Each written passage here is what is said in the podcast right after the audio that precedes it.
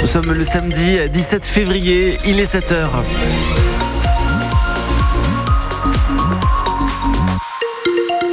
Le ciel est bâché avec des brumes qui se forment localement. Globalement, la matinée et la journée seront nuageuses. On en parle juste après le journal d'Agathe Legrand.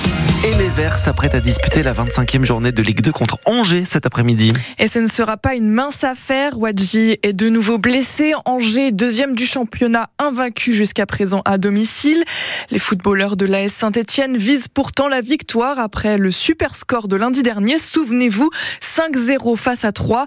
Preuve qu'une victoire aujourd'hui face à Angers est encore à espérer. Mais pour cela, eh bien, il faut que les Verts fassent preuve de régularité, Jérémy Marillet. Ouais, des Verts capables du pire comme du meilleur. Le meilleur, on l'a vu, lundi face à 3, on l'avait aperçu déjà face à Angers lors du match aller, mais derrière les Stéphanois s'étaient totalement écroulés.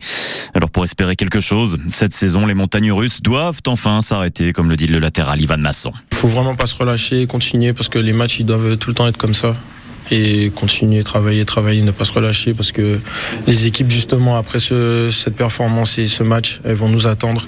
C'est bien aussi pour nous parce qu'elles vont nous craindre et c'est bien. Une ASS qui peut à nouveau faire peur, une équipe avec un vrai potentiel. Son entraîneur Olivier Dalloglio, il semble en être plus que jamais convaincu. On est capable de jouer court, on est capable de jouer long, on est capable de renverser. Euh, c'est ce que je veux, c'est cette de, diversité à un moment donné qui fait la différence.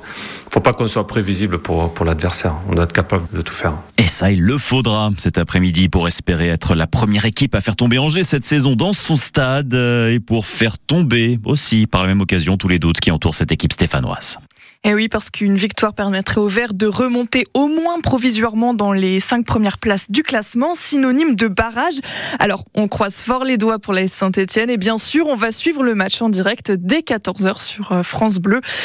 Et à ne pas manquer non plus aujourd'hui les demi-finales de la Leaders Cup. C'est la compétition de mi-saison en basket. Les huit meilleures équipes se sont affrontées et maintenant, il n'en reste plus que quatre. Et ça se passe à l'Arena de Saint-Chamond à 18h30 Nanterre face à Bourg-en Bresse ouvre le bal et puis à 21h, ce sera Paris contre Monaco. La société rouennaise Indexia de nouveau dans le viseur, cette fois pour loyers impayés. Presque 500 000 euros d'impayés, c'est la somme que doit l'entreprise à la ville de Rouen. Selon euh, Yves Nicolin, le maire de la commune, la société d'assurance ne paye pas son loyer. Il donne 8 jours à Indexia pour euh, réagir.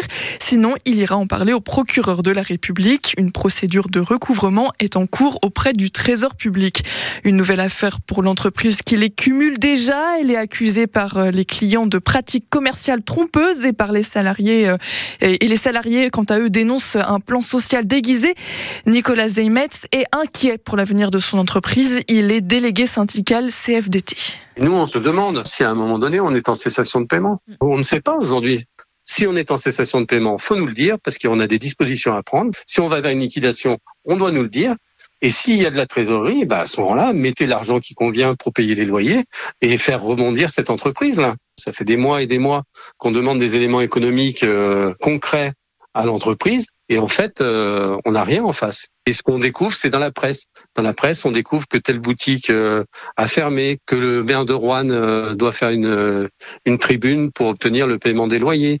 En interne, tout ce qu'on peut nous dire, c'est tout va bien, ne vous inquiétez de rien, faites confiance à Monsieur Fégaillère. Cédric Fégaillère, c'est le patron d'Indexia. L'entreprise emploie encore 170 salariés à Rouen. Cinq prévenus se sont présentés à la barre du tribunal de Clermont-Ferrand en comparution immédiate hier. Ils sont soupçonnés d'une quarantaine de vols de métaux en tout genre, câbles, jantes de véhicules, matériel informatique. Le préjudice s'élève à près d'un million d'euros. Des vols qu'ils ont commis dans des entreprises, des entrepôts ou des déchetteries et notamment dans la Loire. Le procès aura lieu mi-mars. C'est le début des vacances pour tous les petits Ligériens et alti-ligériens. Mais pour les parents de l'école Charles Perrault à Feur, la sortie des classes a été mouvementée hier. Les parents d'élèves ont manifesté devant les grilles de l'école et ils comptent lancer une pétition. Des tensions sous fond de cartes scolaires car l'école pourrait perdre une classe sur les 10 qu'elle possède. Et ce n'est d'ailleurs pas la seule école à s'inquiéter d'une fermeture de classe. On vous en parle régulièrement depuis une semaine sur France Bleu Saint-Étienne-Loire. Qui dit vacances scolaires dit aussi, eh bien, bien départ en vacances, oui, mais dans les gares SNCF, pas sûr que tous les trains partent ce week-end. Un TGV, un Ouigo et un Intercité sur deux en moyenne qui circulent. Et c'est surtout l'ouest de la France qui est touché, mais le mouvement pourrait continuer avec une nouvelle grève pour les vacances d'avril. Les explications dans le journal de 8 heures.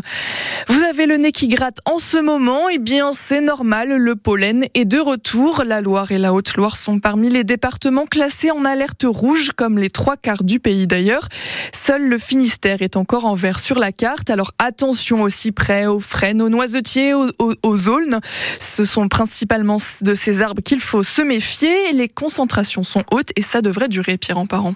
Le soleil, les températures printanières augmentent les quantités de pollen émises par les arbres. Les concentrations sont telles en ce moment que l'on peut réellement voir des nuages autour des branches de noisetiers et d'aulnes. Les cyprès sont aussi en pleine floraison. On a des pollens de tuyas, de frênes également dans l'air. Les rares averses de pluie prévues dimanche apporteront une petite accalmie en plaquant au sol ces pollens, mais ça ne sera que de courte durée. Les modélisations du réseau de surveillance n'annoncent pas de véritable répit pour les allergiques, avec euh, en plus un risque d'allergie de proximité près des mimosas en fleurs. Si vous partez en vacances, n'oubliez donc pas dans vos bagages vos traitements si vous êtes allergique et pensez aux bons gestes pour vous protéger, se rincer les cheveux le soir avant de dormir, faire sécher son linge à l'intérieur ou encore fermer les fenêtres en voiture. Pierre en parent. Agathe, quel est le point commun entre le Puy-en-Velay et Marseille? Eh bien, ils aiment tous les deux le bleu et le blanc. Pour le Puy, ce sont les couleurs de la ville et pour Marseille, eh bien, ce sont celles du club de football local.